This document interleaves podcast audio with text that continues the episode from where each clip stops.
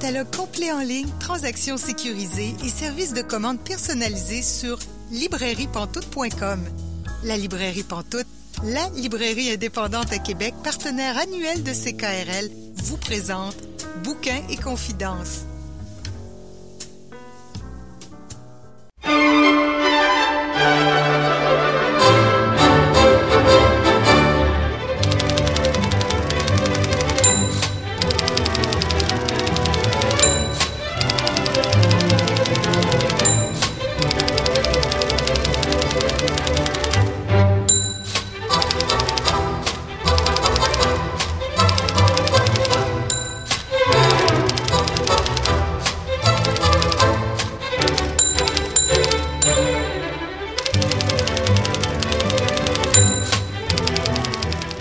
Bonjour et bienvenue à Bouquin Confidence. Julie Collin au micro pour vous accompagner pour les 90 prochaines minutes. Bouquin Confidence, c'est votre rendez-vous littéraire sur les ondes de CKRL. Cette semaine, notre invité est Jean Désy. Je m'entretiens avec lui dans environ 30 minutes. Aussi, notre chroniqueuse Vanessa Berger vient nous parler de deux livres qui peuvent sembler assez similaires dans leur proposition, mais qui en fait sont très différents. On aura aussi notre chroniqueur Pascal Rowe qui va nous présenter 10 livres de poésie en environ 10 minutes. Également, notre chroniqueuse Émilie Roy-Brière euh, revient pour une deuxième chronique déjà, donc elle va nous parler euh, d'un livre d'anticipation. Mais tout d'abord, des nouvelles du prix Robert Clich.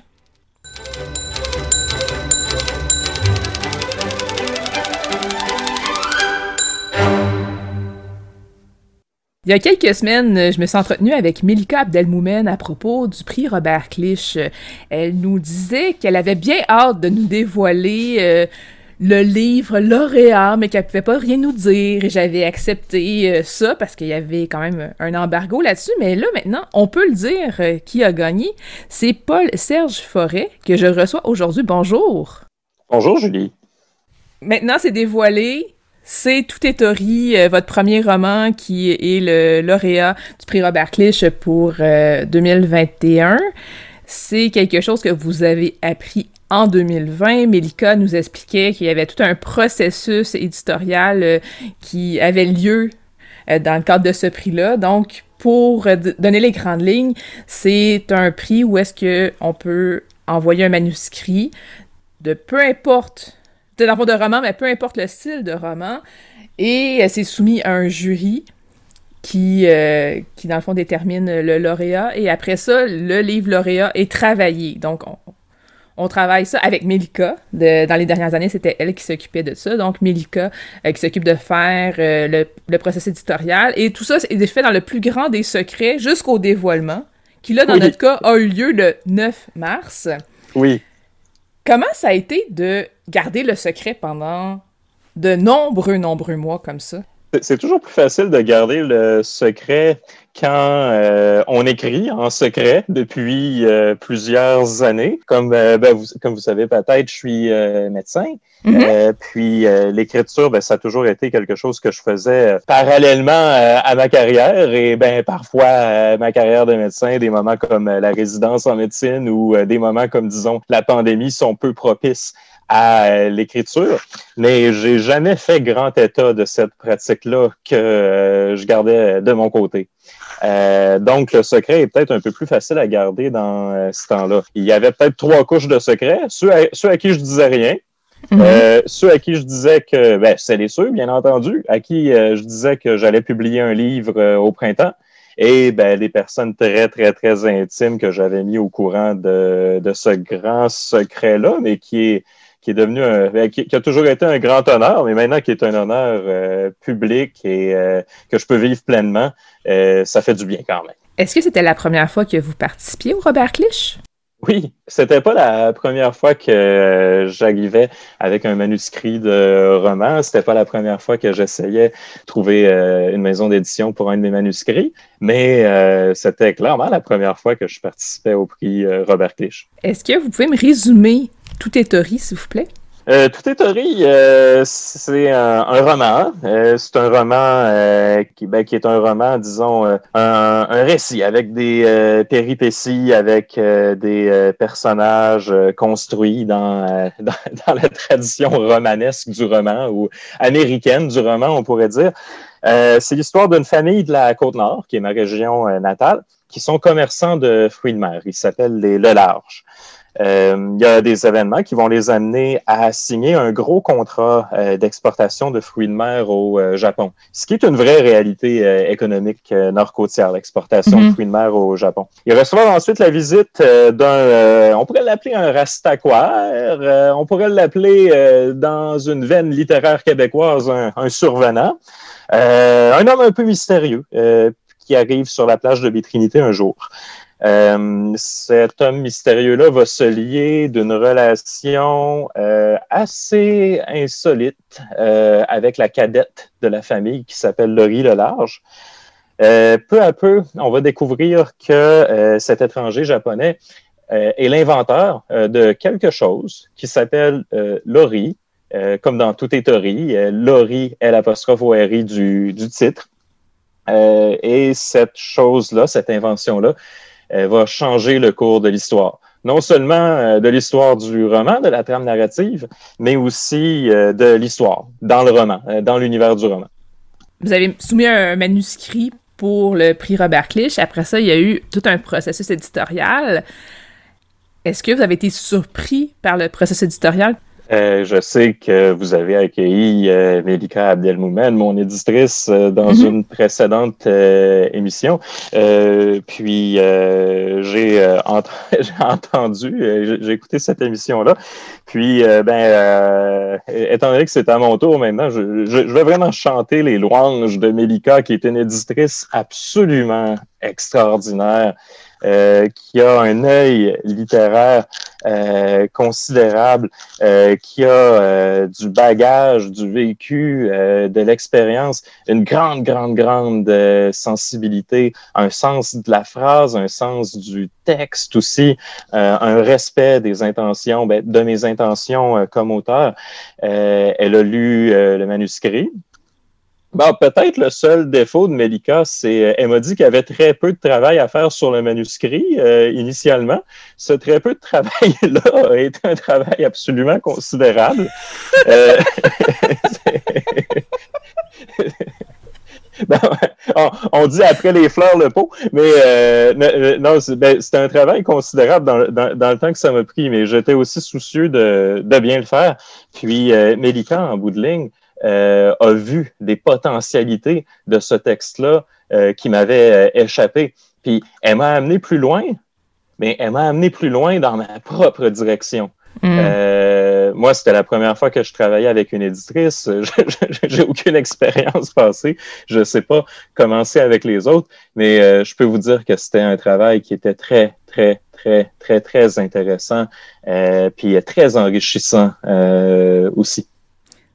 Tantôt, vous avez dit que vous aviez d'autres manuscrits euh, que vous aviez travaillés euh, avant que vous aviez rédigé. Qu'est-ce qui va se passer avec ces manuscrits-là? Est-ce qu'ils vont être proposés justement en maison d'édition prochainement? Ou est-ce que vous pensez retravailler là-dessus ou non? Ben, ce qui se passait avec ces manuscrits-là euh, avant, c'était que euh, en les finissant, ben, il m'était arrivé d'en soumettre quelques-uns à des éditeurs, mais je les envoyais à deux, trois endroits. Puis après, ben, je me disais, euh, ouais, ben, tu peux faire mieux. Euh, puis mm. euh, je, je, passais à autre chose. Euh, quand j'ai eu fini toutes les théories, j'avais pas vraiment cette impression-là. J'avais l'impression qu'il fallait euh, que je trouve du temps dans ma vie de médecin puis de père, qui est quand même occupé, et que je trouve du temps pour aller de l'avant avec ce projet-là, euh, pour euh, trouver une maison d'édition. c'est dans ce contexte-là qu'un jour, j'avais vu que la date de tomber pour le prix Robert Clich était le 31 décembre. J'avais du magasinage de Noël à faire euh, ici à Montréal, près du marché Jean Talon. Et je me suis dit, tiens, pourquoi pas faire imprimer euh, près du métro Jean Talon un manuscrit et le mettre à la poste au bureau de poste du euh, marché Jean Talon. Et ben le reste est, ce qui est arrivé. C'est vraiment un aboutissement puis une, chance inespérée. C'est particulier parce que les trois membres du jury de cette année ont proposé unanimement tout est Tori. Euh, habituellement, c'est pas nécessairement comme ça que ça, se passe. Donc, euh, je, lisais juste les commentaires. Moi, je suis en train de lire, je l'ai pas terminé encore. je suis rendue à peu près à la page 120 au moment où est-ce qu'on se rencontre. Mais je lisais les commentaires. Annabelle Borot, qui a participé au jury, l'un des meilleurs romans québécois des dix dernières années. Wow! c'est quelque chose. Mais moi, j'ai dit euh, l'un des pas pires euh, m'aurait amplement suffi. Hein. euh, bonjour la pression. Hein. ces, ces personnes-là ont été mes, mes, premiers lecteurs, mes premières lectrices que je connaissais pas. Puis l'ont beaucoup, beaucoup euh, apprécié. J'ai eu ces échos-là assez dithyrambiques et favorables euh, des membres du jury. Euh, puis d'avoir ces commentaires-là de lecture, c'est quelque chose d'extrêmement euh, d'extrêmement précieux. Ensuite, euh, ben euh, Annabelle Moreau a, dit ça, ce qui ce qui m'honore et, et, et, me rend bien gêné. après, ben faut, faut, faut voir, faut voir qu'est-ce que ça donne pour pour les autres. Mm. Est-ce que vous avez des conseils à donner euh, aux gens qui voudraient participer au prix Robert Clich? Cette année, on a jusqu'au 15 avril 2021 pour participer. Le conseil que je pourrais donner, ben, c'est de, soumettre leur manuscrit. Euh, étant donné que les manuscrits sont euh, évalués anonymement, moi, ça me semblait, je ne le sais pas, je ne le sais pas si c'est à tort ou à raison, mais ça me semblait une bonne porte d'entrée pour quelqu'un qui est qui n'est pas a priori dans le milieu littéraire. Euh, j'ai étudié euh, en lettres, mais juste une petite année avant de bifurquer vers euh, la médecine. J'ai pas, je fais pas vraiment partie de ce milieu-là. ça me paraissait être une bonne entrée, un concours anonyme comme ça. Votre manuscrit, ben, il va être lu il va être évalué, puis après, ben, le jury va déterminer c'est qui qui va se mériter le prix, puis être publié. Le conseil, c'est euh, allez-y. Vous n'avez rien à perdre, sauf peut-être euh, le prix de, la poste. Oui, c'est ça, le, prix des photocopies puis de la poste. Là. Ben, c'est ça. Mais ça, c'est quand même. Euh, c'est pas très élevé là, pour tout ce que ça peut apporter. le prix Robert Clich, c'est la publication d'un premier roman, c'est le travail éditorial, mais c'est aussi une bourse de 10 000 Oui. Dans votre cas, vous avez décidé de la donner. Oui. À qui et pourquoi? Euh, euh, je, je, fais, j'approche euh, tranquillement des organismes qui œuvrent dans le domaine de l'alphabétisation. Je n'ai pas encore déterminé qui exactement ou, ou, ou, quoi, mais je vais donner la, la totalité de la bourse euh, de 10 000 parce que ben, j'ai la chance d'avoir une carrière euh, très lucrative euh, à côté de la littérature. Puis je veux faire profiter au moins de l'aspect monétaire de cette chance-là que j'ai en ce qui a trait à la bourse à des gens qui n'ont pas eu ma chance. je viens d'une famille de la côte nord, ni littéraire, ni médicale. Euh, plutôt euh, ouvrière, mais qui a toujours valorisé l'éducation. Euh, je rencontre tous les jours des gens pour qui ben, c'est plus difficile de, de, lire et d'écrire. Puis je pense que c'est une voie dans la vie vers, vers la liberté, vers autre chose, vers plusieurs plaisirs dans la vie. Étant donné que je gagne avec un prix littéraire, ben, j'ai pensé que cet angle-là pourrait être intéressant afin de partager puis pouvoir faire profiter de la chance à des gens qui, euh, qui en ont moins. C'est vraiment euh, très généreux. merci, merci. Ben, merci beaucoup, Paul-Serge Forêt, de nous avoir rencontrés euh, cette semaine. Merci, Julie. à la prochaine.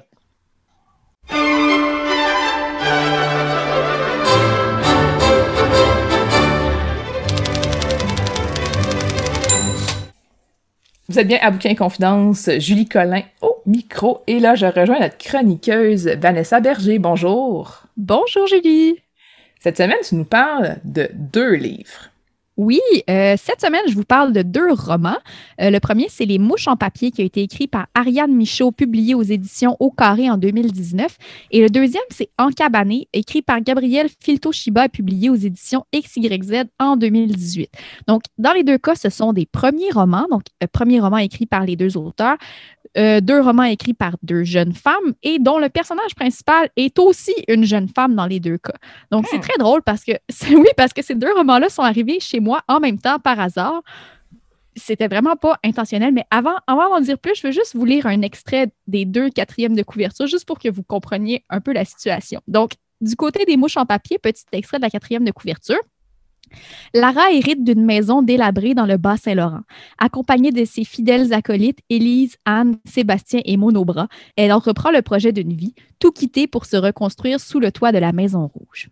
Maintenant, du côté d'Encabané, la quatrième de couverture, Anouk a quitté son appartement confortable de Montréal pour un refuge forestier délabré au Kamouraska. Encabanée loin de tout dans le plus rude des hivers, elle livre son récit sous la forme d'un carnet de bord semé d'illustrations. Et là, moi, je vois ça et je me dis, oups, est-ce qu'il n'y aurait pas une petite fixation inconsciente, euh, inconsciente, pardon, un peu malsaine, puis est-ce que ça se guérit? Donc, euh, deux romans où, euh, où les, les héroïnes, les protagonistes vont quitter Montréal pour finalement le Bas-Saint-Laurent. Euh, je vais commencer avec les mouches en papier. Donc, euh, si on s'attarde un petit peu à la couverture, c'est un collage de Nadia Morin. Euh, Nadia Morin qui a travaillé sur plusieurs autres, autres livres. J'en ai déjà parlé dans mes dernières chroniques à Bouquin et Confidence il y a de cela un, petit moment. Donc, c'est des superbes collages. Puis, on peut voir son travail sur sa page Instagram, nadia.morin avec deux N. Donc, je vous invite à voir ça si vous ne le connaissez pas. Mais si je vous résume un peu, on voit la Maison Rouge, on a des, des coins-coins en origami. Donc, c'est super beau à la base comme objet. Euh, donc, une maison reçue en héritage dans le Bas-Saint-Laurent. C'est une maison là, que ça fait plusieurs générations qu'on se renvoie à la balle. Personne ne veut rénover. C'est décrit comme vieux, sauvage, magané, mais dans un coin super. Donc, euh, le Bas-Saint-Laurent, ça a toujours euh, ça a son charme, certainement. C'est un roman qui est en trois parties, donc euh, en plus d'un prologue et d'un épilogue. Puis, si je suis vraiment très honnête, honnêtement, j'ai pas accroché dès le début. J'étais pas intriguée. Ça m'a pris environ une trentaine de pages le temps que ça s'installe, le hmm. temps que le projet se mette vraiment en branle, puis qu'on puis qu'on s'en aille finalement, qu'on parte pour le Bas-Saint-Laurent. Puis, il y a ce moment déclencheur-là que j'avais envie de vous partager. Donc, c'est un petit extrait autour de la page 30, qui euh, est un dialogue entre Lara, la personnage principale, puis une de ses, euh, une de ses. Donc, elle dit Tu veux qu'on aille tous vivre ensemble au fond d'un bois comme un groupe de hippies dans une commune des années 70 C'est ça? Oui, oui, pourquoi pas? On aurait un grand jardin, on ferait pousser nos légumes et on aurait des animaux, des poules, on mangerait leurs œufs et on décrocherait des petits emplois en région, on passerait nos soirées ensemble, comme nos nuits blanches qui ne finissent jamais. C'est complètement fou. On peut on décidera si on les reprend l'année prochaine. Ce sont des loyers qui coûtent une fortune et qui sont encore plus minables que mon énorme maison. On en trouverait d'autres. On pourrait juste mettre nos vies sur pause pour commencer et aller voir ailleurs. Anne restait toujours inébranlable. J'éprouvais donc un certain mérite à l'avoir impressionnée un peu. Pourquoi on ferait ça, Lara? Parce qu'on n'est pas heureux ici. C'était sorti tout simplement comme si c'était l'évidence même. Anne marqua une pause. C'est une réponse acceptable. Donc là, on embarque. Les personnages vont quitter la ville, vont aller s'installer, toute la gang à la maison dans le Bas-Saint-Laurent qu'on décide de, de, revamper, à, laquelle on va redonner une, deuxième vie.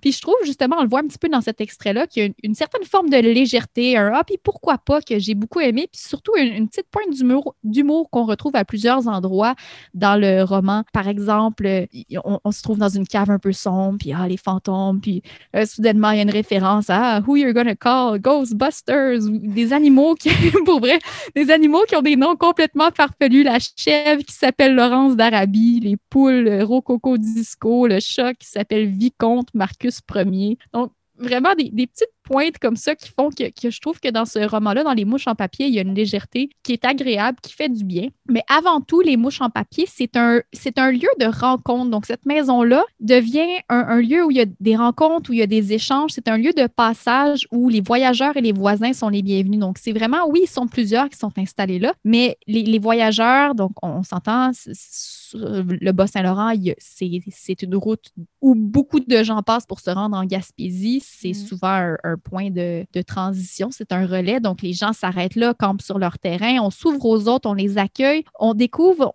oui, c'est un roman où on est en quête de soi parce que, bon, il y a une raison pour laquelle on quitte Montréal, on n'est pas satisfait, mais cette quête de soi, de soi-là se fait par le biais de rencontres. Donc, c'est ça qui est très enrichissant.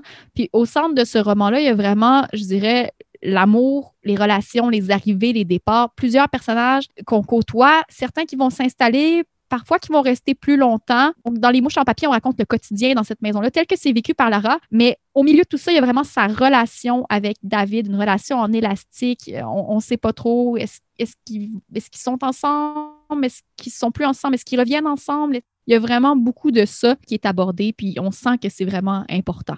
Par contre, il y a des moments où dans cette relation-là, je me souviens, je lisais, j'étais comme Ah, mais il me semble que c'est trop facile, il me semble que c'est trop simple dans la façon que c'est présenté. Il me semble qu'on part, puis qu'on revient, puis qu'on s'accepte, puis qu'on se fâche, puis qu'on se pardonne, mais est-ce que c'est moi qui cherche juste une complexité qui n'est peut-être pas nécessaire dans les relations? Est-ce que c'est moi qui vois des raccourcis où les gestes pourraient peut-être être simples? Mais ça m'est revenu quand même souvent, ce sentiment-là où il y a des scènes relationnelles où je me dis, ça tend peut-être un peu trop vers le mélodrame, il y a comme un petit sentiment d'absolu, c'est un peu cliché? Mais en même temps, j'ai ces réflexions-là, puis je suis en train de lire, puis je pleure. Je me dis, en quelque part, peut-être que c'est un peu cliché, mais dans ce côté-là, dans, dans le langage, dans l'universalité de ces sentiments-là, il y a quelque chose qui a le pouvoir de toucher au-delà du rationnel. Je me dis, j'utilise le mot cliché, puis dans le fond, je réfléchis, je me dis que je me dis que ce qui mène à un cliché, c'est une surexploitation de quelque chose. Puis je me dis, si, si quelque chose est assez utilisé pour avoir le potentiel de devenir cliché, c'est qu'il y a assez, de gens qui s'y identifient ou qui ressentent le besoin de reprendre cette combinaison de mots-là, d'images qui collent à un sentiment, sur lesquels peut-être eux-mêmes ont besoin d'apposer des mots. Donc, c'est sûr qu'à ma lecture, ça me traversait la tête. J'ai revu des moments de ma vie, mais j'ai bien pleuré plusieurs fois. Euh, je me suis reconnue. Euh, donc, je me dis, c'est un roman qui m'a fait du bien. Puis c'est surtout pour ça que j'avais envie d'en parler aujourd'hui parce que à travers cette quête-là, cette recherche de soi-là, ces rencontres-là, il y a un thème qui est un peu universel, qui est celui de l'amour, où je me suis reconnue à l'occasion, puis ça m'a touchée. Donc, c'est pour ça que j'avais envie de vous partager Les mouches en papier d'Ariane Michaud, qui a été publié en 2019 aux éditions du Au Carré. Hmm. J'espère que ça va donner envie aux gens de, le découvrir. Pour vrai, moi, j'ai bien aimé cette lecture-là. Ouais, moi, j'avais jamais entendu parler de ce livre-là avant que tu m'en parles. Ben, moi, j'avais vu la couverture. puis j'ai vraiment, je l'ai trouvé beau.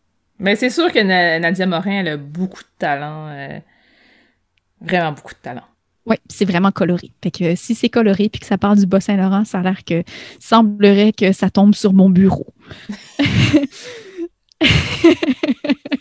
Donc, pour poursuivre avec Encabané, euh, je me suis dit, bon, est-ce que je m'en vais dans le même genre de lecture? On s'enferme dans une maison à Kamouraska.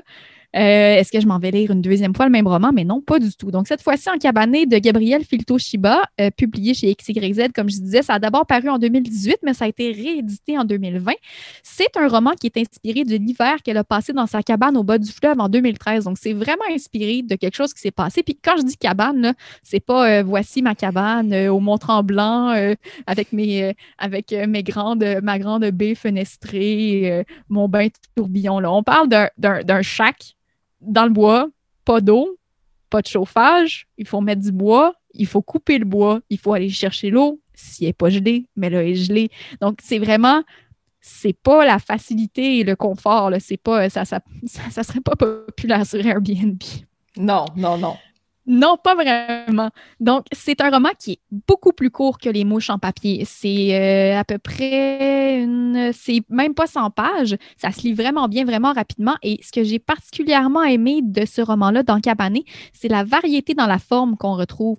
Donc, c'est une combinaison d'entrée de journal euh, sous forme de liste. Donc, chaque chapitre correspond à une journée et après chaque journée, il y a une liste euh, où on parle de questionnements qui sont écrits le soir avant de se coucher. Donc, un chapitre qui parle de ce qui s'est passé dans la journée et à la fin, la petite liste avec les questionnements. Puis, les questionnements se font un petit peu sous une autre. Euh, des fois, il y a une petite touche d'humour que, j'avais trouvé intéressante aussi, euh, où il ressort aussi certains, certains manques qui peuvent venir avec la solitude prolongée dans, dans le bois seul. Donc, euh, ça, j'ai bien aimé. Euh, ça commence, dans le fond, le roman commence le 2 janvier, finit le 10 janvier. Euh, c'est un chapitre par jour. Puis, ça correspond à un épisode de froid qui s'est produit pendant cet hiver-là. Donc, de froid intense. C'est pas il fait moins 2, c'est vraiment le roman en tant que tel se concentre sur cet épisode de froid-là qui, qui semble ne pas vouloir finir. Oui, puis c'est un vrai froid qu'elle a vécu, hein? Oui, oui. Oui, un froid, froid dans le bois, Bas-Saint-Laurent, puis peut-être peut-être qu'elle a pensé à s'en aller, peut-être qu'elle le, pouvait, peut-être pas. Mm pas facile. C'est vraiment, on n'est pas dans les en papier. Là. On, est parti, mais on n'est pas, dans, pas dans le confort. C'est vraiment difficile ce qui se, ce qui se produit. ça amène beaucoup de, beaucoup de questionnements, puis parfois, parfois de la peur aussi. Mais c'est vraiment intéressant comment c'est écrit. Euh, il y a aussi des illustrations qui sont également faites par Gabriel Filto-Shiba, y compris la couverture. Puis il y a beaucoup de clins d'œil à d'autres artistes et écrivains québécois. Donc, euh, on s'en doute, une, il y a une forte présence d'Anne Hébert dès les premières c'est un roman qui se déroule à Kamouraska. Donc, euh, mm. C'était une belle occasion de faire euh, des petits clins d'œil, mais aussi à des, euh, compositeurs comme Jean Leloup puis Richard Desjardins. Donc, on reste dans les, dans les artistes québécois. C'est un roman où on retrouve une très forte présence du thème du féminisme. On parle d'émancipation, on veut s'émanciper du 9 à 5. Sinon, dans les thèmes, bon, c'est sûr, comme je disais tout à l'heure, il y a l'omniprésence du froid qui est persistant, qui soulève des questions comme le sang gèle à quelle température? Si j'agrafe une couverture de laine au cadre de porte, est-ce que je gagne un degré de chaleur à l'intérieur? Après combien de nuits d'insomnie crève-t-on de fatigue? Hmm. Pas un peu froid, là. Quand on est rendu à se demander si on va mourir, c'est épeurant. Euh, donc, à travers ça, nous, on voit le quotidien des tâches qui sont nécessaires pour survivre, fendre les bûches, briser la glace, faire fondre la neige. Il y a beaucoup de cynisme. Euh, c'est sûr qu'étant seule, elle, a juste ça, le temps de réfléchir. Puis j'avais envie de vous lire justement un extrait qui montre un petit peu euh, ces, réflexions-là qu'elle entretient, puis un peu vous partager le, type de langage euh, qu'on voit tout au long du roman. Donc, il suffit d'un esclave qui se lève pour déclencher une vague, un tsunami. Mais de ma cabane n'émerge que la fumée noire du poêle et toutes mes énergies rassemblées suffisent à peine à m'y tenir au chaud. Ai-je perdu la force de me battre? Ou est-ce ma situation de survie qui entraîne une forme de repli sur soi? Que perd-on exactement lorsqu'on abandonne papa? J'ai quitté Montréal parce que je n'en pouvais plus de ces cadrans qui nous réveillent à l'aube et du pas militaire des imperméables qui défilent dans les rues, cohortes de corneilles macabres avec leurs mines d'enterrement vers un travail qui pelte la neige par en avant. Le soir, les travailleurs épuisés gobent pilules et mauvaises nouvelles devant le téléviseur. Abandonner, n'est-ce pas fermer les yeux sur la banalité de notre existence?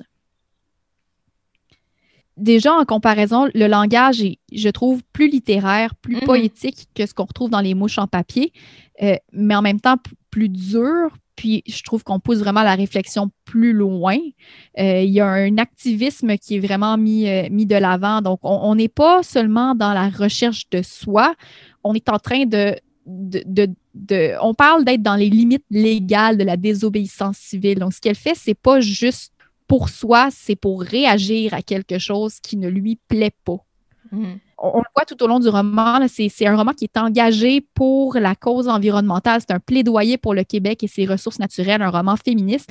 C'est un roman où la fuite et l'encabanement sont, oui, la réponse à un besoin d'autre chose, mais surtout, c'est présenté comme une forme de désobéissance civile. Donc, si, je les mets un peu côte à côte, si, en comparant en cabané et les mouches en papier, dans les deux cas, on parle d'un rejet de la ville, d'une recherche de sens, mais dans les mouches en papier, on construit quelque chose de beau ensemble. Donc, il y a vraiment un contraste où dans, en cabané, on est dans la solitude, tandis que dans les mouches en papier, or, mais dans cette maison-là, il y a un sentiment de communauté, mm-hmm. puis il y, a, un sentiment rassembleur. Donc, on parlait d'une commune, justement. Il y a un autre contraste aussi, c'est au niveau de la dureté dans cabané, l'hiver, le quotidien, c'est difficile. Il y a beaucoup plus de douceur du côté des mouches à feu. T'as dit dans les mouches à feu? Oh mon Dieu, excusez. C'est pas grave! dans les mouches en papier. C'est un très bon livre aussi. Donc, dans les mouches en papier, beaucoup plus de douceur, mais pas forcément mielleux. Euh, donc, peut-être plus orienté autour de l'amour des relations, puis d'un départ qui tire son origine d'une remise en question qui est un peu plus autour de l'acceptation de soi que du rejet de l'extérieur. Dans les deux cas, on quitte Montréal en disant noir sur blanc, noir sur blanc, ne pas y être heureuse ou ne pas être heureuse tout court, mais on ne va pas creuser du tout dans les mêmes émotions, dans les mêmes intentions si ça vous intéresse, euh, s'il y en a qui auraient déjà lu peut-être en cabané, il euh, faut savoir aussi que pour poursuivre son, euh, son exploration dans l'univers de Gabriel Filto-Shiba, il y a également son deuxième roman Sauvagine qui est toujours disponible, mais il va avoir du nouveau très, très bientôt, le 10 mars 2021, le troisième roman de Gabriel Filto-Shiba qui s'appelle Bivouac, qui va sortir toujours aux éditions XYZ. Puis quand on lit la quatrième de couverture, je crois bien qu'on va être en terrain familier, mais je ne m'avancerai pas davantage pour qu'on se laisse le plaisir de le découvrir. Ben, merci beaucoup, Vanessa Berger, de nous avoir parlé de deux romans qui auraient pu avoir l'air très similaires à la base, mais qui finalement sont très différents. Mais ça m'a fait plaisir. Ça a vraiment été une belle surprise pour moi. J'avais, j'avais une petite inquiétude justement avec les, deux quatrièmes de couverture, mais finalement, ça s'en va vraiment dans des directions différentes. Donc, je vous invite à découvrir les deux si ça vous a, si ça attire votre curiosité. Merci, Vanessa.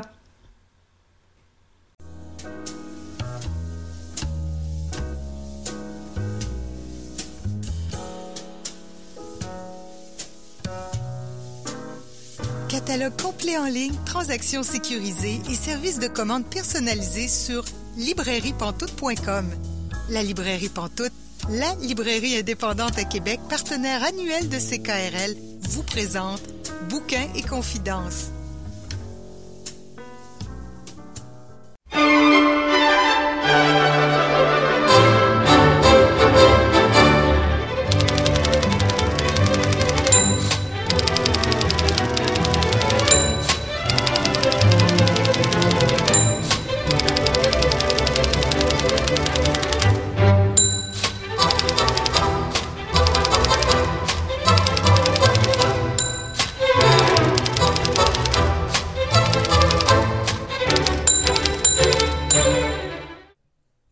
êtes bien à Bouquin Confidence, Julie Collin au micro, et là, je rejoins notre invité de la semaine, Jean Désy. Bonjour. Bonjour, cher. Vous êtes médecin à la base, et ensuite vous avez étudié en littérature. Qu'est-ce qui fait en sorte qu'un médecin décide d'étudier en littérature? Je peux répondre un peu mieux maintenant, là, parce que ça fait 43 ans que je pratique la médecine, puis ça fait euh, plusieurs livres que je publie. En fait, ce que je dois avouer, c'est que mon entrée en médecine s'est faite avec naïveté. En fait, j'ai voulu aller en médecine parce que mon idole, c'était Che Guevara. Et je demeure euh, profondément euh, inspiré par l'esprit du Che, même s'il y avait des armes à la main. Euh, c'est le rapport, c'est mon, mon, contact avec la souffrance, la mort, le mal avec un grand M, la folie, le suicide qui m'a laissé perplexe. À ce point que j'ai décidé d'aller étudier en littérature pour pouvoir enseigner, euh, j'ai été médecin. Je suis resté médecin grâce au monde nordique, grâce au monde autochtone et inuit. Euh, j'ai gardé ma place dans le monde. Je continue à rendre service en ville, euh, à faire quelques visites de domicile, mais grosso modo, c'est le monde du Nord qui a préservé ma vie en médecine. Mais je suis allé en littérature pour pouvoir enseigner, pour pouvoir plonger dans dans l'enseignement euh, lutheran. En fait, ce que je voulais, c'est euh, enseigner à l'Université Laval. Ça n'a pas été comme j'aurais voulu, euh, mettons, pour enseigner à la faculté de littérature, mais pour toutes sortes de raisons, parce que j'enseignais déjà en médecine et je continue d'enseigner en médecine. Là, j'ai pu avoir deux cours de littérature à la faculté de médecine. Et comme ça, à ce moment-ci de ma vie, ben là, j'ai plusieurs cordes à mon petit arc. Puis là, ben, j'enseigne, mais la littérature est devenue... en fait, j'écris, je fais de la littérature passionnellement, mais euh, c'est l'enseignement qui est vraiment ma vocation si je dois être au monde, si je dois être en société.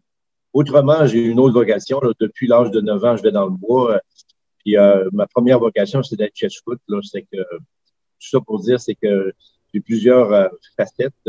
C'est pour ça aussi que j'écris beaucoup sur la nature, sur le monde du Nord, sur le monde du bois, parce que je mêle les, les choses. Mais donc voilà pourquoi je suis allé en littérature et pourquoi j'y reste?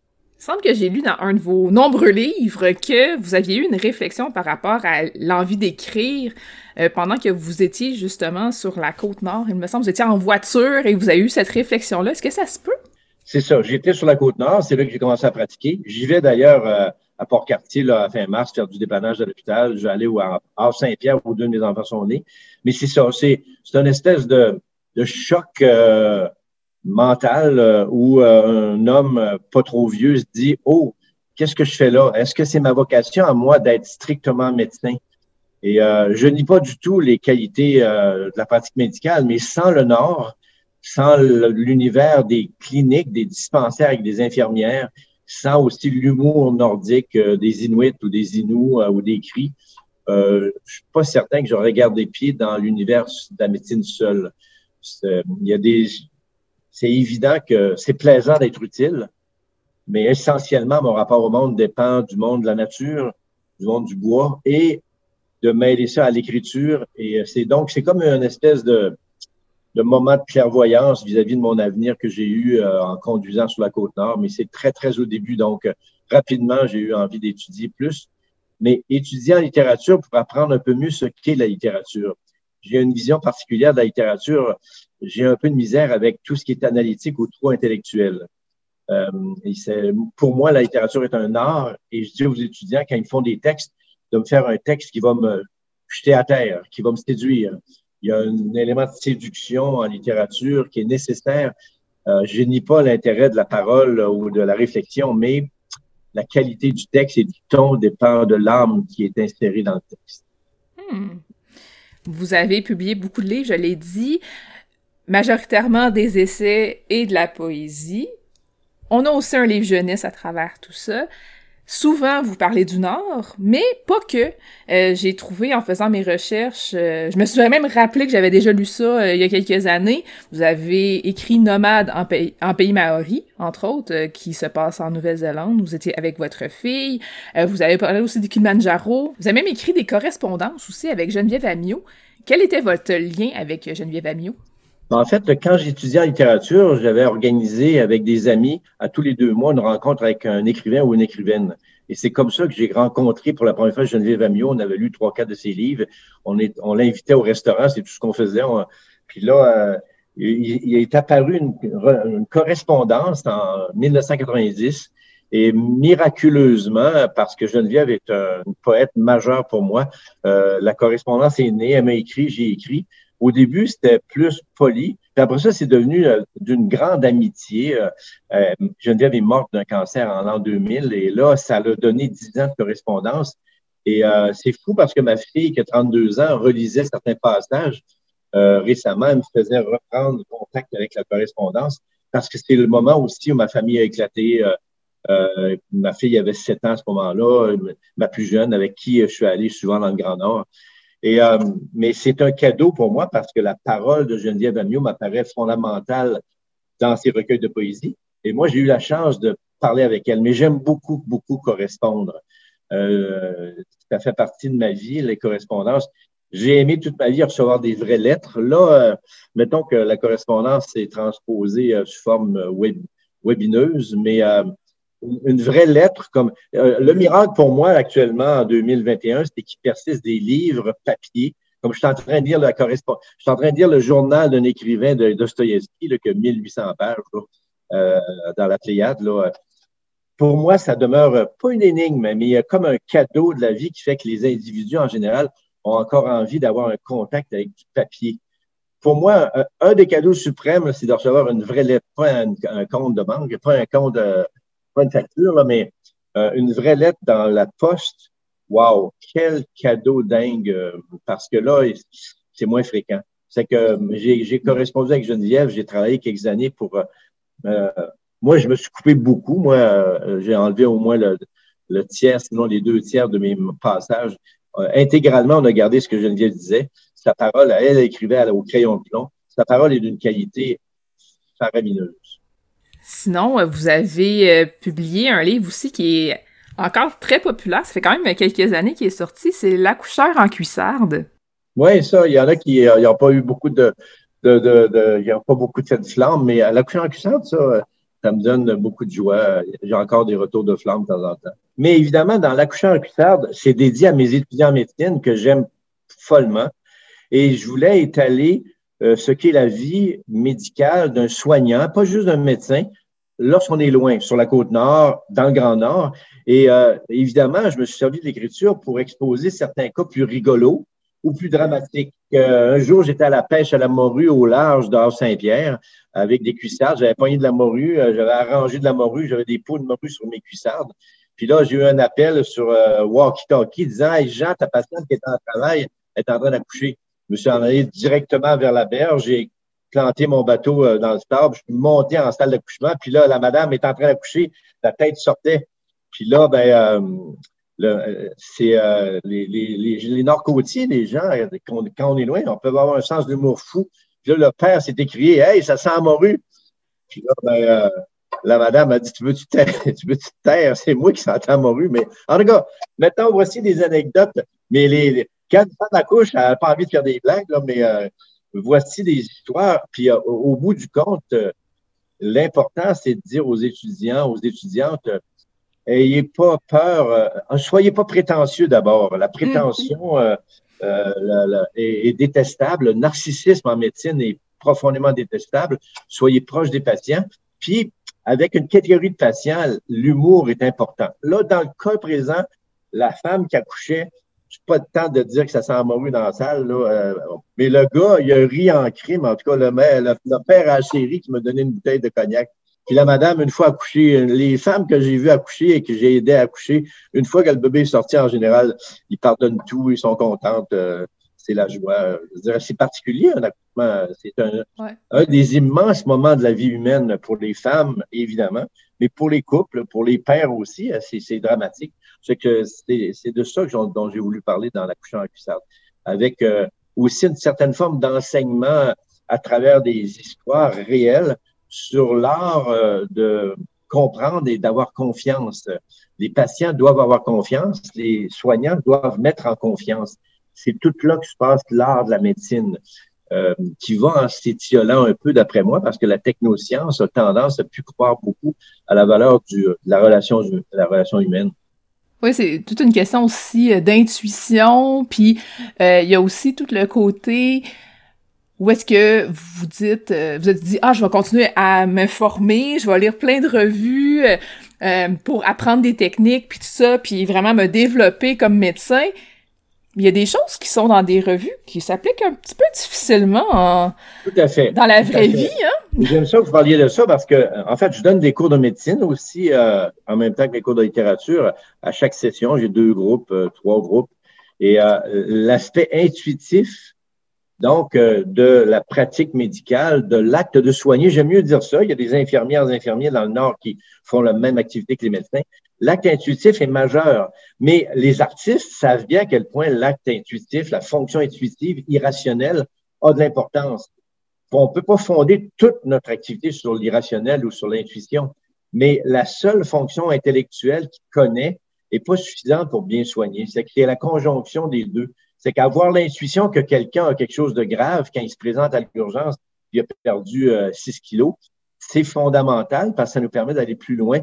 Puis surtout pas dire aux patients, là, ben là, euh, je pense que vous êtes fatigué, ah, ben, vous êtes nerveux. Euh, il y a des courts-circuits à pas faire avec les patients, mais l'acte d'entrer en contact donne la possibilité à ceux qui veulent s'en servir que l'intuition serve de moyen diagnostique autant que les connaissances. En fait, les connaissances intellectuelles indéniables en sciences, euh, en médecine, sont pas suffisantes pour faire d'un soignant un soignant euh, aimant ou euh, empathique qui va être capable d'accompagner son patient jusqu'au bout. C'est pour ça qu'il y a des problèmes. C'est pour ça que parler comme ça, ça permet de joindre les problèmes éthiques. les gens qui font des soins palliatifs n'ont pas nécessairement besoin d'une immense connaissances scientifiques. Les patients sont là en attendant de mourir. Accompagner quelqu'un dans la mort, c'est un, un, art. Mm. Euh, c'est un art plus qu'une science, il faut dire.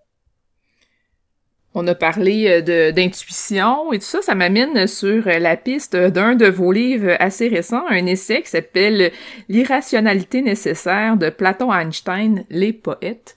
Pouvez-vous m'en parler un peu, s'il vous plaît? Ben, grosso modo, ça, c'est mon mémoire de maîtrise en philosophie, parce qu'après avoir fait le doctorat en littérature, pour être certain d'être engagé, j'ai fait une, mémoire, euh, j'ai fait une maîtrise en philo. Et c'est Thomas de Coninck qui était mon directeur de thèse, qui est un remarquable philosophe, euh, qui vit encore et qui enseigne, je l'entends souvent à Radio Galilée. Et euh, j'ai fait mon mémoire sur l'irrationalité il y a 30 ans. Je ne savais pas que ça aurait. En fait, c'est un mémoire littéraire euh, universitaire euh, avec 150 citations. Et c'est ces années-ci, en discutant avec mes étudiants, qui m'est apparu euh, qu'il me semblait qu'il fallait parler de la valeur de l'irrationalité. C'est là qu'avec mon éditrice Myriam Caron-Bézil, chez XYZ, on a retravaillé le texte pour qu'il soit un peu plus accessible. Ça demeure un essai intellectuel où on a amélioré, je pense, le langage pour qu'il soit moins euh, abscon, moins universitaire, mais il y a quand même 150 citations pour 160 pages de texte. Mais grosso modo, ça dit ce que je viens de dire avant. La fonction irrationnelle n'est pas une fonction folle. C'est Jung qui m'a appris ça, la, fonction rationnelle. Il y a des types rationnels, il y a des types psychologiques rationnels, comme les types pensés. Moi, j'ai appris en lisant Carl Gustav Jung, qui est un de mes maîtres à penser, que je suis un irrationnel parce que je suis un intuitif au point de départ, extroverti. Jung était un intuitif introverti. Donc, mon rapport au monde est d'abord irrationnel et intuitif. Mais évidemment, je suis capable de vous parler un peu de façon structurée, c'est que je possède assez la langue pour pas dire trop de niaiseries. C'est la, la, conjonction de la fonction rationnelle, intellectuelle, pensée, avec la conjonction de la fonction irrationnelle, émotive, sensible, émue, intuitive, qui donne la qualité d'être. Et ça, ça m'apparaît une loi fondamentale que le monde contemporain technoscientifique a tendance à oublier. L'extraordinaire importance qu'on donne à l'intelligence artificielle, aux robots, au web. Euh, le web est utile, mais il y a des limites à mm. s'éloigner de l'humanité tactile, fine, sensible, qui sent. Moi, euh, à mes étudiants, sans exception en médecine ou en littérature, un de mes thèmes, c'est de parler de l'âme même si ça, ça, ça a l'air d'un mot d'obédience religieuse, l'âme, pour moi, c'est la conjonction de la psyché et du soma. Un être qui se présente à moi, c'est une âme. Donc, euh, quand on entre en contact euh, littéraire, artistique, euh, quand on fait de la radio ou quand on, entre en contact pour soigner, pour moi, le vrai contact est un contact d'âme à âme. Et c'est comme ça qu'il me semble qu'on peut accompagner mieux quelqu'un qui souffre ou qu'on peut aussi être. Les artistes sont souvent, souvent, moi, les, mes amis sont des artistes, j'aime profondément le monde artistique parce que c'est un monde plus connecté à l'irrationnel, mm. à, la fonction intuitive et sensible. Mais évidemment, il y a des comédiens qui savent leur texte par cœur, qui disent une pièce pendant deux heures de temps. Ils ont utilisé leur fonction rationnelle, mais quelque part, l'art, l'art littéraire, c'est l'exposition de, d'idées, de, réflexions, de pensées philosophiques, mais exposées avec l'âme. Je dire, quand on lit Crime Châtiment de Dostoïevski ou quand on lit tout Dostoïevski, pour moi, c'est mon héros, on est dans l'âme humaine, mais comme rarement on peut l'être. Si on veut parler d'un grand psychologue, psychanalyste du monde entier, on va parler de Dostoïevski, qui n'est pas moins grand psychanalyste que Freud ou Jung, à mon sens. J'aimerais parler avec vous un peu euh, de poésie, en fait, euh, et plus particulièrement peut-être euh, de votre de votre anthologie de poésie nordique Isuma. Pouvez-vous en parler un peu, s'il vous plaît? Ben, ça, c'est un beau cadeau que Rodney Saint-Éloi m'a fait chez Mémoire d'Encrier parce que j'avais euh, quatre recueils de poésie d'inspiration nordique plus précisément. Puis le premier, un des premiers recueils que j'ai publié, s'appelle Au Nord, mon amour. Je pense que c'est ce que j'ai réussi le mieux pour parler du Grand Nord. Et euh, là, j'avais aussi un recueil qui s'appelait Tundra, Kavisilak. Euh, et là, ben, faitement, il y a, avec Rodney, on, on, a pensé qu'une anthologie de poésie nordique permettrait que des textes n'égarent pas trop. miraculeusement, mais ça fait partie de la vie des arts. Au Nord, mon amour, euh, je m'en sers encore. En fait, j'ai un spectacle avec euh, Julie Rousseau puis Marie-Lou Cotinet, une violoncelliste. Julie Rousseau est une chanteuse remarquable qu'on donne depuis 7-8 euh, ans là, à tout moment, qui s'appelle Au Nord, mon amour, inspiré par le recueil. Vous fréquentez le Nord depuis longtemps. Comme médecin, c'est depuis 1990. Vous avez publié il y a environ 2-3 ans, j'ai pas vérifié la date, Être et n'être pas. Où est-ce que vous parlez justement du fait que vous y allez depuis 90? On a toujours su qu'il y avait des... Ben, en tout cas, ça fait longtemps qu'on sait qu'il y a des disparités entre le Nord et le Sud. On est conscient de ça.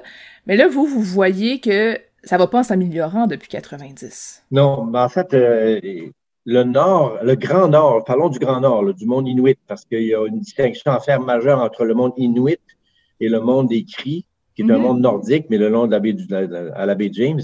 C'est que le monde du Grand Nord, le monde inuit, euh, où il y a à peu près 15-16 000 personnes maintenant, qui est un univers qui couvre les, rives de la Hudson et de Longava, est un monde fascinant, moi, qui m'a jeté à terre. La civilisation inuite m'a jeté à terre. J'ai aimé et j'aime profondément le monde inuit. Le hic, c'est que comme soignant, depuis 10-15 ans, il y a quand même des problèmes majeurs d'un point de vue sociétal à cause des suicides. La violence que les Inuits s'infligent, il y a une réelle violence puis en même temps, le dire comme ça en public, ça me gêne un peu parce qu'il y a eu toute une espèce d'esclandre avec l'appropriation culturelle. Quand j'ai publié Être et n'être pas avec euh, l'éditrice Myriam, on était un peu euh, anxieux c'est pour ça qu'elle a voulu mettre en post-face trois textes d'une remarquable Inuit. Mais euh, l'idée, c'est qu'il me semblait que comme soignant, il fallait que je me penche sur cette souffrance qui existe et trouver certaines raisons parce que le nuaire inuit est un univers fascinant les Inuits demeurent des êtres remarquables. Leur rapport à la toundra, c'est un rapport à une immense euh, étendue qui est violente. C'est dur la toundra au mois de janvier, la moins 42. Il faut être fait fort pour se promener euh, en motoneige euh, à ces années-ci, à avancer, se promener en traîneau à chien. Pour survivre dans la toundra, ça prend des qualités que peu d'humains ont eues. Voici le peuple le plus surviveur qu'il n'y a pas eu dans la... Mais là, depuis 15 ans, il y a une augmentation majeure du taux de suicide chez les jeunes en particulier, mais pas juste chez les jeunes. Et là, je me suis interrogé sur qu'est-ce qui fait qu'un peuple si puissant euh, dans sa civilisation, dans sa culture, dans sa mythologie, dans ses rapports à la nature, peut devenir aussi effondré euh, actuellement. Mais il ne sera pas toujours. Euh, puis il y a des êtres remarquables. Je suis un peu ami avec Pierre Isaac qui chante. Et qui... Il y a des remarquables Inuits encore, comme il y en a toujours eu. Mais la société Inuit souffre. Puis il n'y a pas un soignant, il n'y a pas un prof, qui peut dire le contraire. C'est ça qui est étonnant. Mais là, euh, on peut considérer que la scolarisation euh, doit se faire euh, de façon accélérée. et après ça, moi, je pense que un des éléments accélérateurs de la souffrance inuite, c'est le web, c'est l'accès à toute l'information. Quand on vit dans un petit village isolé de 1000 personnes ou de 1200 personnes à 400 km d'un village, sans route, sans lien euh, autre, autre que l'avion. Il y a des raisons physiques et euh, psychiques. Il y a un apport tellement massif de l'information et de l'image qu'on dirait qu'il y a comme une distorsion entre la vie réelle où il faut sortir dehors. La toundra est un lieu magique, majestueux, mais parmi les lieux les plus difficiles au monde. C'est probablement pour ça que je l'admire autant, cet univers-là. Puis les humains qui habitent cet univers-là sont des êtres exceptionnels. Mais on dirait que cette exceptionnalité, excusez l'euphémisme, euh, ou en tout cas le, néologisme, fait en sorte que le rapport à la mort et au suicide est comme accru.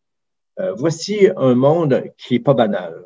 Mais, euh, mais en même temps, vous voyez, je mets des gants blancs parce que jamais de ma vie, je voudrais pointer du doigt en disant, mais quelque part, il y a quelque chose qui dépasse les individus, il y a quelque chose d'ordre sociétal et civilisationnel. Puis euh, le, fait aussi que dans notre monde, euh, un adolescent de 17 ans qui est à Québec sent que son univers est trop fermé, il peut toujours faire du pouce pour s'en aller ramasser des fruits en Colombie-Britannique.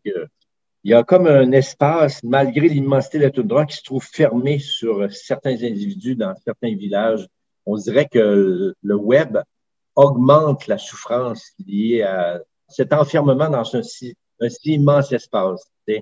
Mais euh, c'est pas facile. Euh, j'ai essayé dans un essai d'en parler. Euh, j'ai pas eu beaucoup de commentaires. Ce qui me rassure, c'est que j'ai pas eu de retour de flamme détestable. Peut-être parce que je suis médecin puis parce que je vais là avec le plus d'amour possible pour soigner, pour contribuer aux soins.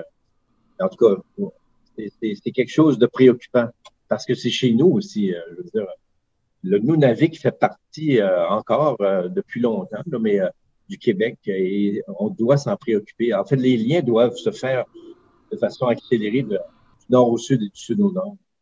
Je comprends le fait qu'il y avait une certaine réflexion par rapport à l'appropriation culturelle en rédigeant ce livre-là, dans le sens qu'on ne sait jamais comment que les choses vont être reçues, puis tout ça, mais en même temps, comme soignant, qui a une crédibilité, qui a une parole, qui a, qui a des plateformes comme des livres, est-ce que vous n'aviez pas une responsabilité justement d'en parler? Ben, ça me touche ce que vous dites là. Oui, probablement qu'avec l'éditrice, c'est probablement c'est comme si moi, en vieillissant aussi, si j'avais eu 27 ans, je pense pas que j'aurais écrit ça. Là, puis euh, j'ai des collègues, une remarquable collègue à Salouit qui a 30 ans, là, puis qui m'avait dit Oh, c'est certain que le fait de devenir un aîné, le fait d'écrire, le fait d'avoir une plateforme, le fait de soigner, fait en sorte que quelque part, il faut que je prenne ma responsabilité de dire voici un état de fait, qu'est-ce qu'on pourrait faire tous ensemble pour faire en sorte qu'il y ait moins un taux de suicide si majeur dans le Grand Nord? C'est par affection, mais aussi, ben, c'est vrai qu'il y a des limites à toujours se défiler face à certaines responsabilités. C'est que j'ose croire que oui, euh, ça jouait. Puis en même temps, c'était surtout pas pour faire glamour, là, jamais de la vie. Ça n'a pas eu d'énormes retentissements à être et n'être pas, parce que c'est très précis. Puis je voulais parler aussi de mon rapport au Nord. Je parle aussi de mon rapport à, la toundra et à la cueillette de, moules dans le fjord de Saint-Louis. Mais euh, grosso modo, euh, il y a des maladies contagieuses, comme il y a eu des cas de tuberculose depuis dix ans. dans, il y a eu des éclosions de tuberculose majeures dans quatre villages du Grand Nord, mais c'est sociologiquement que je trouve la, le problème de santé majeur euh, dans le monde inuit, c'est un problème d'abord sociologique plus que physique. Mm. Les cris euh, sont de remarquables humains, puis la maladie qui magane les cris, c'est le diabète.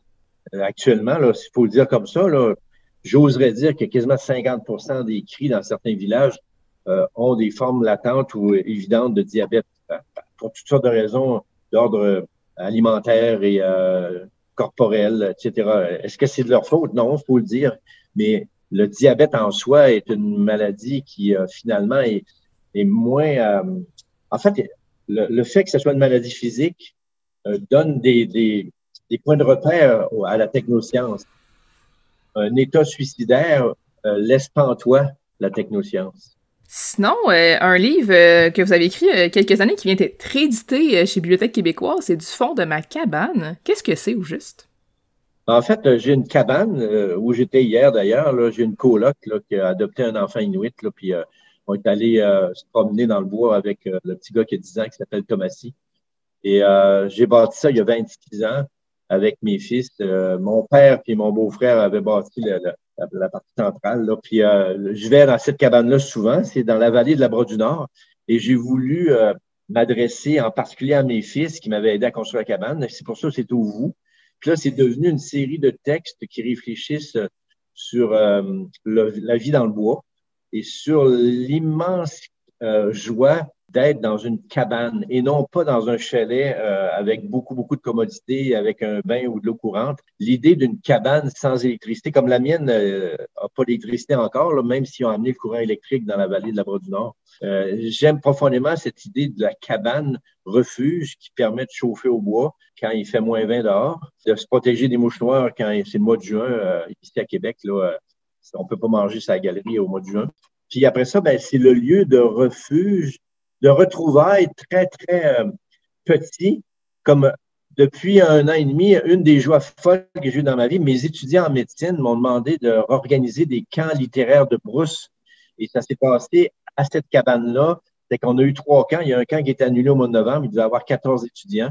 Et euh, au mois de juillet, on a fait une descente de rivière en canot. Euh, puis de vendredi au dimanche. Et là, on fait des rencontres, puis a des feux de camp dehors, mais la cabane sert de, de lieu de rencontre pour le manger, puis aussi pour écrire. Euh, c'est que c'est un vrai cadeau de ma vie que des étudiants de 20 ans, 21 ans me demandent à moi comme aîné, euh, comme écrivain, comme médecin. C'est pas seulement des étudiants en médecine, mais ça se passe à la cabane, dans le bois. Et là, euh, moi, je me sens privilégié comme un fou que des étudiants aient envie de venir avec moi dans le bois, même si c'est des gens qui ont souvent été faire des excursions. la cabane est un lieu majeur. Puis il y a aussi dans notre histoire, le camp, en fait, le vrai mot, c'est camp. Là, j'ai pas dit euh, du fond de mon camp, mais la cabane au Canada. Là, en fait, c'est un clin d'œil aussi à la cabane au Canada, mais un camp, une cabane, c'est quand même un lieu important dans la tradition québécoise. C'est pas juste la tradition. Il y a des dizaines de milliers de cabanes dans le Québec euh, du, Petit Nord et du Moyen Nord. là, il y a des grands chalets. En fait, les choses changent. Les gens sont passés sur des chalets qui coûtent des centaines de milliers de dollars, mais des cabanes sur la côte nord, euh, autour de Chibougamau, il y en a partout. Euh, puis les Autochtones, les Inuits, les Cris, aiment profondément l'univers de la cabane. C'est pas très, très loin de la tente, euh, la cabane. Vous avez aussi écrit, je l'ai dit un peu tantôt, un roman jeunesse. Oui, tout, tout. Qu'est-ce qui vous a donné envie d'écrire un livre pour la jeunesse? Ben, c'est drôle, hein? on est en pleine synchronicité. En fait, euh, le petit garçon adopté par ma coloc de cabane, qui s'appelle Thomas, euh, est d'origine inuit. Je l'aime beaucoup, c'est que je le vois quatre, cinq fois par année. Puis quand je vais l'y rejoindre pour l'amener faire du canot ou de la motoneige, ou, euh, puis euh, j'ai eu envie d'écrire un texte dédié à Thomas. Et c'est ça tout, tout. En fait, c'est très proche de moi. Au début, j'avais même gardé les prénoms. Moi, je m'appelais Jean, lui s'appelait Thomas. Là, j'ai changé les noms. Et euh, il se retrouve dans la toundra, là, où est né euh, euh Thomas. C'est que c'est un éloge que je voulais faire à Thomasy, mais aussi aux Inuits que j'aime tant. Comme euh, mon dernier texte, non, je ne mourrai pas. Mm-hmm. C'est comme si j'avais voulu aussi m'excuser d'avoir été euh, si critique vis-à-vis euh, de la souffrance inuite dans Être et n'être pas. C'est que là, euh, il y a une scène où les Inuits sauvent mais ben, mentalement celui qui est perdu dans la toundra. Mais en fait, l'univers inuit, comme l'univers du Grand Nord, continue à, à, ce point me fasciner que sans cet univers-là, pas certain que j'aurais écrit autant. Puis je suis pas certain que j'aurais participé avec autant de joie à une stimulation intellectuelle et émotive face au monde humain et euh, au monde physique. Merci beaucoup, Jean Désy, de nous avoir parlé cette semaine. Ben, c'est moi qui vous remercie. Je pensais pas qu'on ferait un tour de table aussi exhaustif, en tout cas.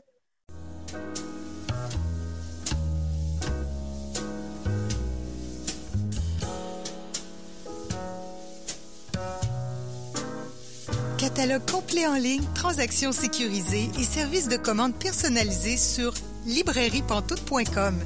La librairie Pantoute, la librairie indépendante à Québec, partenaire annuel de CKRL, vous présente Bouquins et confidences.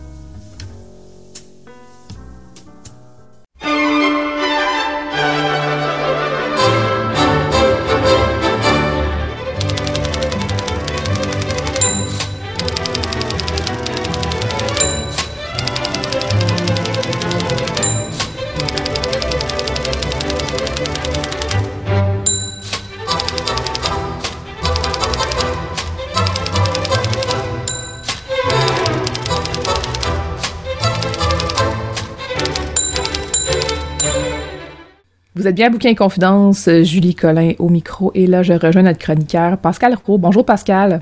Bonjour Julie. Cette semaine, tu nous parles de plusieurs recueils de poésie.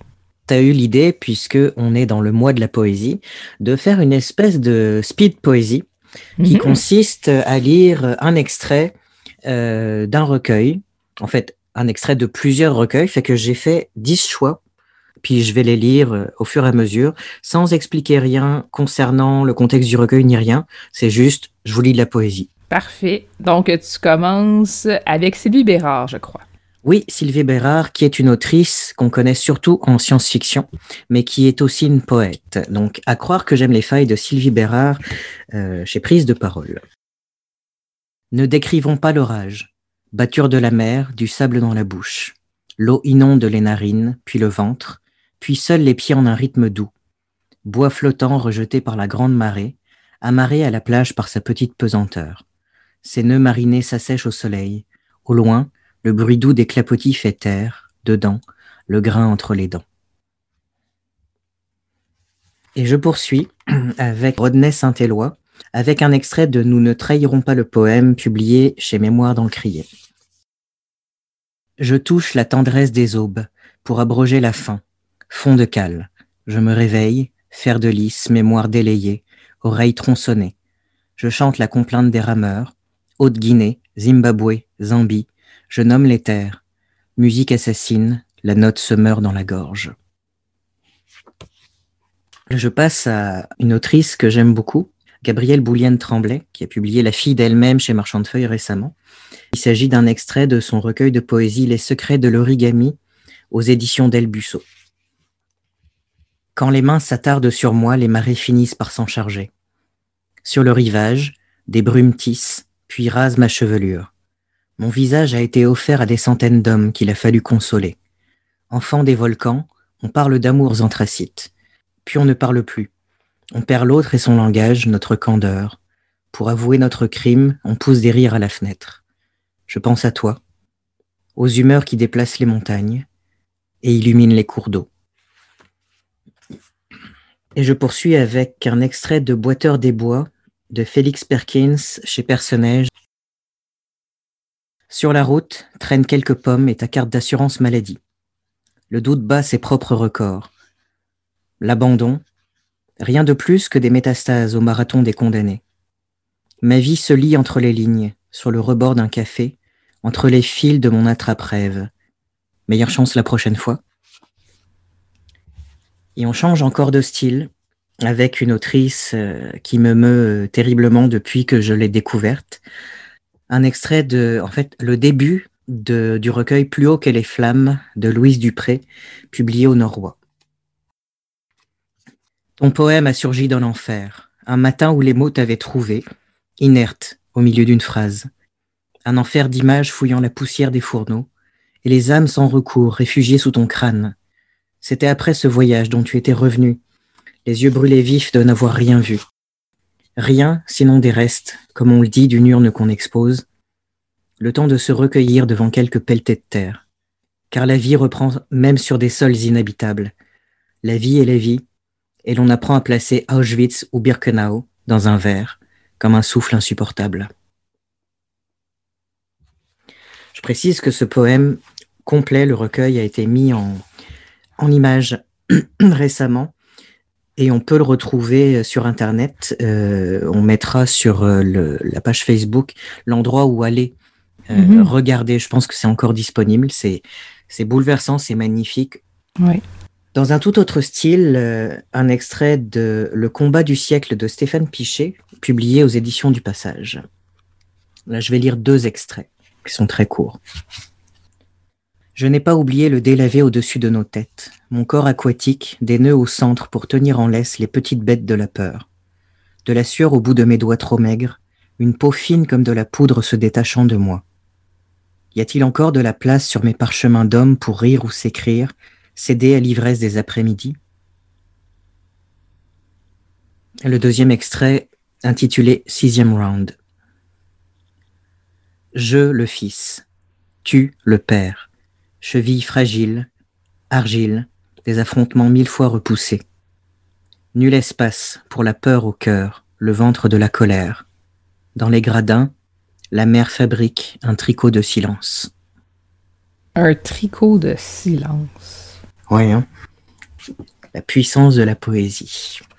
Et je poursuis avec euh, une autrice qu'on connaît tout comme Sylvie Bérard, surtout pour sa science-fiction. Elisabeth von Arbour, qui est aussi une, poète, et donc un extrait de Slow Dance, son troisième recueil de poésie aux herbes rouges. Pourquoi risquer, pourquoi, sous le drap noir des tintamarres convenus, les fausses passions du vendredi? Dimanche, une tristesse horizontale, regard infime des moments, cailloux d'étranges, les errances, de chambre en chambre, en chaque odeur souillée. Les choses montent au rempart des minutes, dans le lointain aux cris farouches. Prière à l'inconnu. Fais-moi mal, offre-moi tes trahisons. Un autre extrait du recueil Les garçons au vent de Roxane Nadeau, qui est publié aux éditions la Tournure, qui est une coopérative de solidarité. J'étais affamé, émoussé au rocher pointu, les plaies blanchies de peau morte, fantasmant le portage de mon anticipée noyade. J'étais rejeton des vagues, moi aussi, les jambes écaillées, cinq fois la longueur de la main d'un amant, sans creux pour m'y faire fermenter un futur.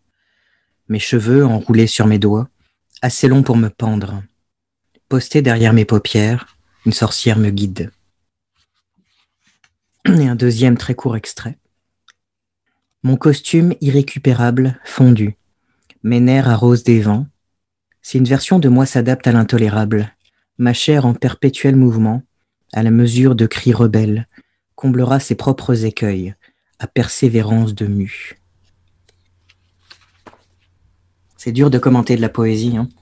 Oui, ben en fait, moi, euh, depuis tantôt, euh, c'est sûr que c'est pas très radiophonique, là, mais euh, ça paraît dans mon visage que je reçois tout ça. Puis je pense que j'ai besoin de digérer tout ça aussi. Tu sais, ce que je suggère à nos auditeurs, auditrices, c'est de peut-être réécouter euh, cette chronique pour encore plus saisir ces, tous ces mots. Mon avant-dernier euh, recueil, c'est Infantia de l'autrice Alex Thibaudot, euh, publié au Lézard amoureux, que j'ai vraiment adoré, qui est publié en 2020, dont j'ai pas encore parlé. C'était la bonne occasion. Pour dormir, j'attends que la lame se glisse sous mes yeux. Je suis loup-garou, je pleure toujours quand la lune caresse mes os. Je vais en choisir un deuxième totalement au hasard en l'ouvrant au hasard. Lanterne sur fond noir. Coquerelle foisonnant vers le foie. La bile éclabousse nos organes implosés.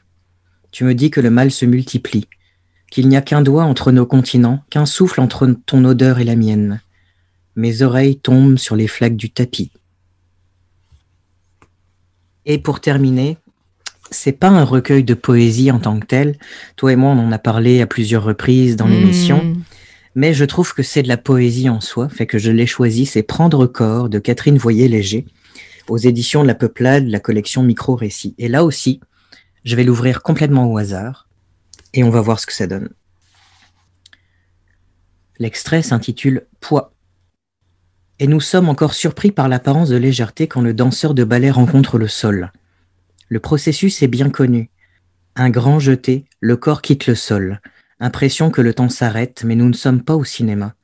Et cet atterrissage hors du monde, comme si le corps, momentanément immatériel, rentrait chez lui sans faire de bruit. Voilà, c'était la fin de mes extraits de poésie. J'aurais pu choisir n'importe quel recueil dans mon appartement. J'ai beaucoup de poésie comme j'ai beaucoup de livres. Hmm. J'ai choisi cela parce que j'en avais encore jamais parlé à l'émission. La poésie, ça s'explique pas. Ça se vit, ça se digère, ça se, Ressent. ça se ressent, ça se prend dans la figure. Mm. C'est ce que vous propose d'ailleurs le, le mois de la poésie. Il y a des animations tout le mois jusqu'au 31. Euh, c'est gratuit. Fait que, euh, le programme est, est sur Internet. Au mois de la poésie.ca. Voilà. Merci beaucoup, Pascal Roux, de nous avoir lu euh, ces beaux extraits. Merci Julie de m'avoir euh, permis de le faire.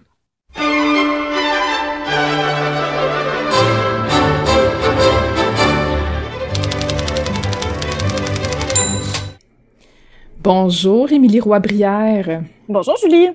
Tu es nouvelle chroniqueuse à l'émission. Tu as fait ta première chronique la semaine dernière, donc on se retrouve. Qui es-tu, Émilie? Pour nos auditeurs, ceux qui te connaissent pas, parce que la semaine passée, tu es venue, tu as fait une super chronique, mais on n'a pas vraiment pris le temps de te présenter. Ben, euh, en fait, euh, Julie, on travaille ensemble à la librairie Pantoute, où euh, je suis libraire depuis cinq ans, spécialisée dans les littératures de l'imaginaire et la bande dessinée. Donc, c'est principalement de littérature de l'imaginaire que tu vas nous parler, mais pas que, quand même, tu as d'autres centres d'intérêt aussi. Euh, oui, oui, j'aime beaucoup euh, la science-fiction, le fantastique, euh, mais ça m'arrive de les tromper euh, avec un peu de vulgarisation scientifique de temps en temps ou ce bien-aimé Marcel Proust. Et là, cette semaine, tu nous parles des heures rouges. Euh, oui, en fait, Les Heures rouges de Lenny Zoumas, qui est paru en 2018. Euh, dans ce ci j'avais envie de lire euh, de la science-fiction féministe. Euh, je me rends compte que Les Heures rouges, c'est pas tant de la science-fiction, c'est plutôt de l'anticipation. Donc, on est euh, dans des États-Unis des États-Unis du futur qui ressemblent beaucoup aux États-Unis de 2021. On a un candidat très conservateur qui a été élu à la Maison-Blanche. Puis, en fait, il a aboli le droit constitutionnel d'interrompre une grossesse. Donc, le droit à l'avortement est aboli.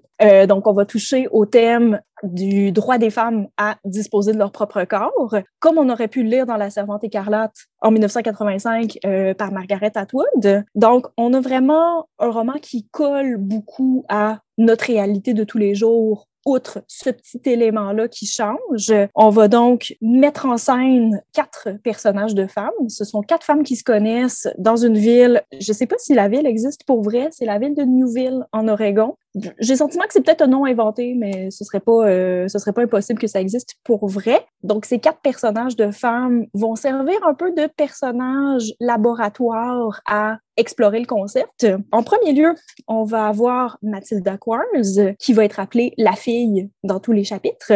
Euh, Mathilde, c'est une adolescente, euh, elle vient de se faire un petit chum, ils vont faire l'amour dans une voiture, elle va se retrouver enceinte. Elle aimerait beaucoup pouvoir euh, avoir accès à un avortement. Donc, les options qui s'offrent à elle, ça va être d'essayer de passer au Canada, de traverser la frontière pour une interruption volontaire de grossesse euh, au Canada. Mais les douanes sont très, très, très sévères. Euh, ils appellent ça le mur rose. À partir du moment où est-ce qu'on soupçonne que c'est pour un avortement, on passe pas la frontière et euh, on renvoie les filles chez elles. La deuxième option serait d'essayer de trouver une clinique euh, aux États-Unis euh, qui accepterait de le faire, mais étant donné que c'est pas légal, souvent euh, ça va être des choses qui sont tenues par le crime organisé. C'est pas nécessairement propre, c'est très coûteux, euh, c'est risqué, donc c'est vraiment pas une bonne idée. Et la troisième option, en fait, qui serait l'option légale euh, la plus logique, mais pas la plus juste, euh, ce serait de mener la grossesse à terme, puis de donner l'enfant en adoption.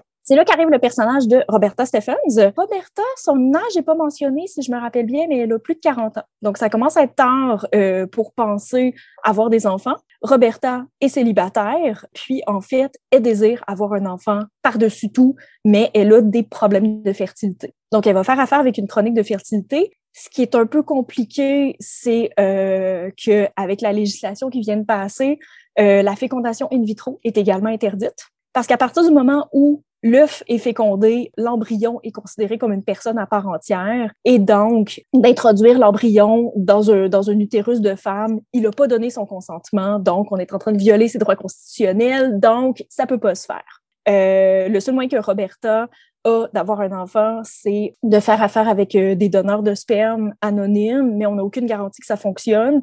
Puis une intervention, euh, ça lui coûte 800 dollars à chaque fois.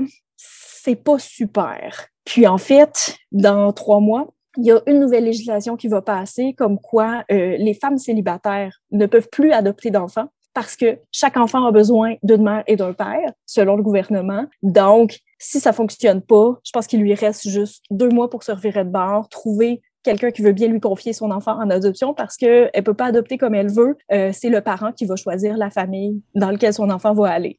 En tant que mère célibataire, c'est mal parti. On a aussi Susan Corsmo, qui est une autre, euh, une autre femme dans l'histoire, qui, elle, va être désignée sous le nom de l'épouse. Elle, en fait, c'est deux lois qui ne la touchent pas tant que ça. Elle a déjà deux enfants, elle a un copain qui s'appelle Didier. Ce qui va être intéressant avec le personnage de Susan, c'est que à partir du moment où elle a eu ses enfants, on prend pour acquis, en fait, que toute son existence est dévolue à s'occuper de son foyer. Donc, à tenir la maison, à préparer les repas, à s'occuper de ses enfants, euh, elle a dû abandonner ses études de droit pour s'occuper de ses deux enfants. Puis, en fait, tout le monde assume que ça va de soi. Tout ce qu'elle a pour elle, c'est euh, deux blocs de quatre heures par semaine où est-ce qu'ils vont venir une nanny à la maison. La nanny va s'occuper des enfants pendant quatre heures à chaque fois. Puis, en fait, elle a une entente avec son mari comme quoi ce quatre heures-là lui appartient et il n'y a pas son mot à dire. En fait, il n'y a pas son mot à dire, mais il lui reproche quand même que oh, il a trouvé des poils pubiens sur euh, le, le, le, siège de toilette, euh, puis que ce serait vraiment temps qu'elle fasse euh, qu'elle fasse du ménage, que le souper est pas à son goût, euh, puis que merde de faire venir la nanny toutes les semaines, ça commence à coûter cher. Puis le dernier personnage qu'on va avoir dans notre dans notre panorama, c'est Jean Percival. elle, on l'appelle la guérisseuse. Jean Percival, c'est un peu l'archétype de la sorcière. Euh, elle habite dans une espèce de maison dans le fin fond du bois où est-ce qu'elle vit de la terre, elle cultive des herbes, euh, elle s'occupe de ses chèvres. Quand on a besoin d'une espèce de remède de bonne femme, on va voir Jean Percival, puis généralement, elle peut soigner ça avec des tisanes ou des onguents qu'elle prépare elle-même. Puis, dans le roman, elle va être accusée d'avoir aidé une femme à interrompre sa grossesse et donc elle va être poursuivie en justice. Il y a aussi un autre personnage qui va traverser tout le roman. Roberta travaille à la biographie d'une exploratrice islandaise qui s'appelle Evar Minervu de Tir. Puis, euh, en fait, on a ce personnage-là de femme qui a vécu un siècle plus tôt, à laquelle tout est interdit. Si elle veut s'embarquer sur un équipage de bateau euh, pour la banquise, pour la chasse aux baleines, euh, en fait, elle doit se faire passer pour un homme. Elle a, euh, elle a accumulé une somme de connaissances sur le comportement de la glace, de la banquise, qui est juste suffisamment intéressant pour le faire publier mais elle doit faire affaire avec un collègue masculin pour faire publier son texte parce que clairement, c'est pas elle l'autrice du texte. Puis Roberta s'intéresse à ce personnage-là de femme. Elle veut en écrire la biographie. Puis c'est tellement un personnage méconnu qu'il n'existe même pas de photographie d'elle. En fait, c'est un roman que je pensais pas aimer parce que ben, clairement, j'ai jamais vécu de grossesse, j'ai jamais eu besoin d'interrompre une grossesse, j'ai jamais eu d'enfant, mais malgré tout, l'écriture de Lenny Zoumas euh, est intéressante. Elle a vraiment le don de mettre le doigt sur le détail significatif comme la première fois qu'on va croiser Suzanne Corsmo, qui est l'épouse, euh, en fait, il y a une espèce de grande courbe qu'elle doit, euh, qu'elle doit prendre en voiture pour se rendre à son domicile, euh, en terminant justement son quatre heures de liberté euh, hebdomadaire. Puis, à chaque semaine, quand elle prend la courbe, euh, en fait, elle se demande ce qui va se passer si elle faisait juste lâcher le volant, laisser la voiture continuer, puis elle se perdrait dans la falaise. C'est notre première interaction avec le personnage, puis sa fesse dans le dash. C'est vraiment saisissant. La seule chose qui m'a agacée un peu, c'est que je suis pas convaincue par la traduction de d'Anne Rabinovitch. J'ai déjà parlé de Suzanne. Elle a un époux qui s'appelle Didier. Son époux est québécois. Puis merde, son québécois est pas crédible. Il arrête pas de dire euh, meuf tout le temps avec euh, en, en italique avec la petite étoile en français dans le texte dans les remerciements à la fin, euh, Lenny Zoumas remercie sa traductrice, puis elle dit qu'elle a un attachement pour la langue française. Donc, j'imagine que le français est intéressant et, important pour elle, mais en tant que Québécois, je suis pas tant convaincue. J'aurais été curieuse de voir ce que ça donne euh, en version originale. Ouais, ah, c'est dommage ça par contre parce que en effet quand la traduction est mal faite, j'en avais déjà discuté de ça avec des traducteurs. Là, quand la traduction est censée être québécoise, euh, il y a un personnage qui est québécois, puis en fait, t'as vraiment l'impression que ça se passe en France parce que c'est c'est les termes qui sont utilisés en France ou genre aux États-Unis. Euh, il y a même pas de personnage québécois, c'est juste des, des gens des États-Unis, mais ils fréquentent le lycée qui n'existe pas. des choses comme ça qui sont euh, quand même assez particulières, puis qu'on voit que c'est vraiment traduction que j'appellerais franchouillarde. C'est que c'est dommage, mais en effet, c'est peut-être... peut-être si on passe à côté de ça, si on passe outre, en fait, peut-être que ça, peut faire quand même un, bon roman, mais pour ceux qui comprennent l'anglais, c'est peut-être mieux le lire en anglais, c'est peut-être plus intéressant.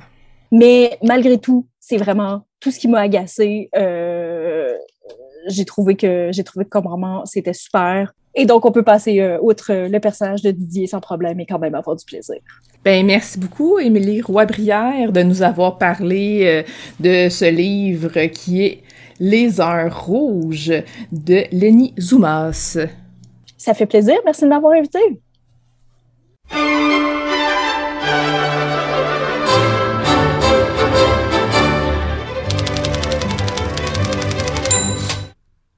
C'est tout pour Bouquin Confidence cette semaine. Merci à notre invité de la semaine, Jean Désy.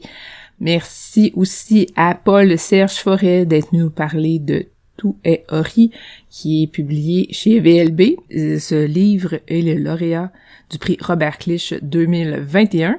Merci aussi à notre chroniqueuse Vanessa Berger d'être venue nous parler de Les mouches en papier de Ariane Michaud qui a été publié, qui a été publié chez Au Carré. La page couverture a été réalisée par Nadia Morin. Également, elle nous a parlé de Gabriel Filto-Shiba et de son roman Encabané qui est paru chez XYZ. Merci aussi à Pascal Rowe d'être nous présenter 10 livres de poésie en 10 minutes. Reste à l'écoute de ces KRL. Rock'n'Roll Planète suit à l'instant. Passez une belle soirée et à la semaine prochaine.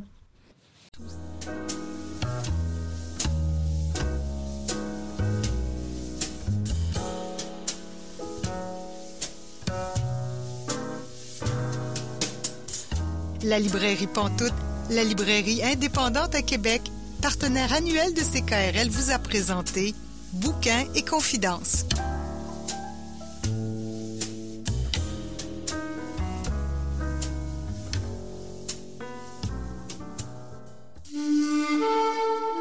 Cette émission est disponible en balado-diffusion.